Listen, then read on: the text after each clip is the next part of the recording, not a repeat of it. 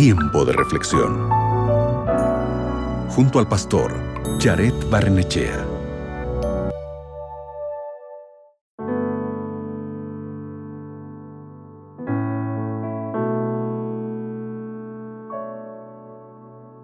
¿Eres amable o solo aparentas ser amable? Algunos de nosotros estamos más interesados en parecer amables en la sociedad que ser amables realmente. Queremos agradar a todos, así que ponemos una sonrisa falsa y pretendemos que todo está bien, incluso cuando no es así.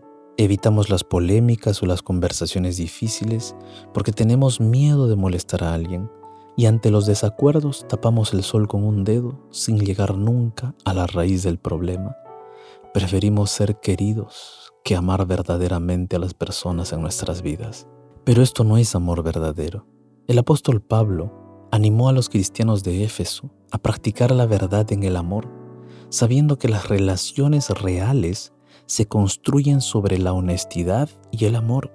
Escucha lo que dice el apóstol en Efesios capítulo 4 versículos 15 y 16.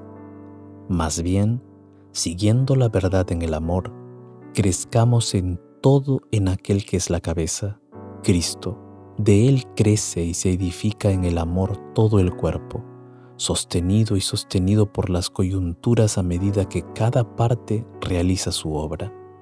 Sin amor, la verdad se vuelve tan dura que no conduce a la reconciliación. Estamos llamados a practicar ambas cosas al mismo tiempo, decir la verdad con franqueza, porque amamos a quienes necesitan escucharla, pero también saber decir la verdad con amor con cariño, con aprecio, y a medida que cada uno de nosotros hace su parte en seguir el consejo bíblico de crecer en el amor que es Cristo Jesús, podremos construir relaciones más sólidas. De esta manera, todo el cuerpo de Cristo mostrará mejor la verdad y el amor que solo provienen de Dios.